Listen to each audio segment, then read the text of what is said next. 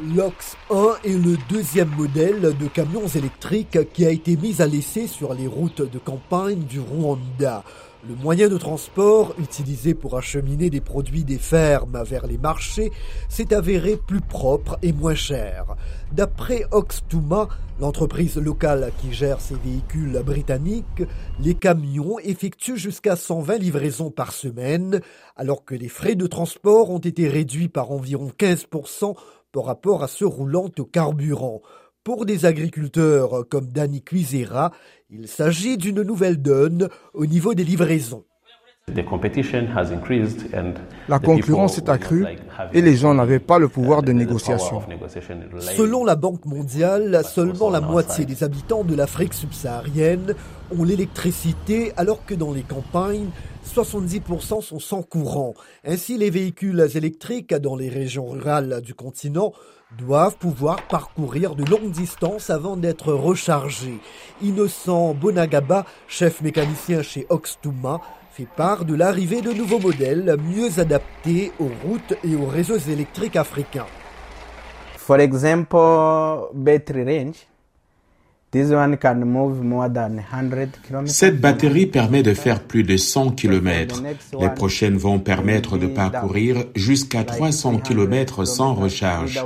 Nous voyons aussi comment fonctionne la suspension, le châssis et les autres pièces mécaniques, même sur nos mauvaises routes. Le Rwanda se tourne vers une agriculture entièrement biologique. Le pays offre des incitations fiscales qui ont attiré les promoteurs de véhicules électriques. Ampersan, une compagnie de motos électriques, affirme que les chauffeurs de mototaxi arrivent à faire davantage de profits, de même que des économies pour ce qui est du carburant et des réparations.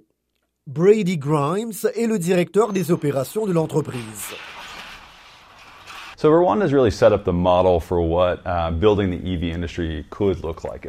Le Rwanda a vraiment mis en place le modèle de ce à quoi pourrait ressembler l'industrie des véhicules électriques dans la région.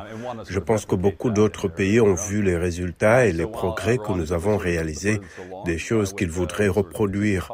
Ainsi, alors que le Rwanda a pris les devants depuis si longtemps avec les incitations et les politiques autour du transport électrique, nous voyons d'autres pays de la région lui emboîter le pas rapidement. Ferdinand Munezero, le directeur des opérations d'Oxtuma, reconnaît que pour l'heure, la flotte de sa compagnie n'est pas tout à fait prête à opérer ailleurs en Afrique.